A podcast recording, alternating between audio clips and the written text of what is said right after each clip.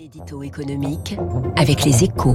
Direction les échos, il est 7h11 sur Radio Classique. Bonjour François Vidal. Bonjour Fabrice. Coup de tabac, donc je le disais, sur les places boursières européennes autour du changement de ton de Moscou sur le dossier ukrainien. La Russie qui reconnaît les régions séparatistes dans la soirée, ouvrant la voie peut-être à un conflit militaire.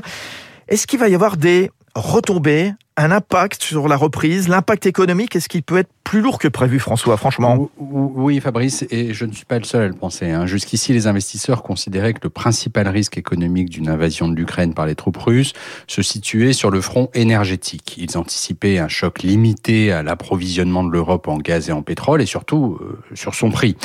Un impact mécanique, en quelque sorte, puisque la Russie fournit 40% du gaz consommé dans l'Union européenne et une partie de son pétrole. De quoi peser sur les finances publiques des États ayant mis en place un bouclier, un bouclier tarifaire anti-flambée du prix de l'énergie, mais guère plus. Aujourd'hui, ce scénario de dommages limités paraît moins crédible et les investisseurs réalisent que les conséquences économiques d'un conflit armé aux portes de l'Union pourraient être bien plus profondes et aussi plus durables. Pourquoi? Pour quelle raison, François? Ben, Par effet de contagion, en fait, hein, car au-delà de l'effet direct de la hausse des prix de l'énergie sur le pouvoir d'achat des Européens, c'est toute une chaîne de transmission au reste de l'économie qui risque de se mettre en place.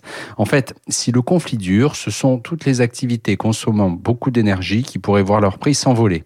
Un exemple parmi d'autres, Fabrice, celui des engrais, dont les tarifs risquent d'exploser dans la mesure où leurs coûts de production dépendent pour l'essentiel de leur facture énergétique. De quoi provoquer une envolée des prix alimentaires. En clair, le déclenchement d'une guerre en Ukraine a de quoi a de grandes chances de se traduire par une poussée inflationniste en Europe, une menace dont nous serions bien passés et qui pourrait bien peser lourdement sur la croissance des prochains mois. Très bien expliqué. Merci François Vidal, directeur délégué de la rédaction des Échos. Rendez-vous demain matin sur Radio Classique à la même heure. Il est 7h13. Ces tensions, ce risque de guerre à l'est de l'Ukraine, on continue d'en parler dans un instant avec Ronan Lemoyle, associé fondateur de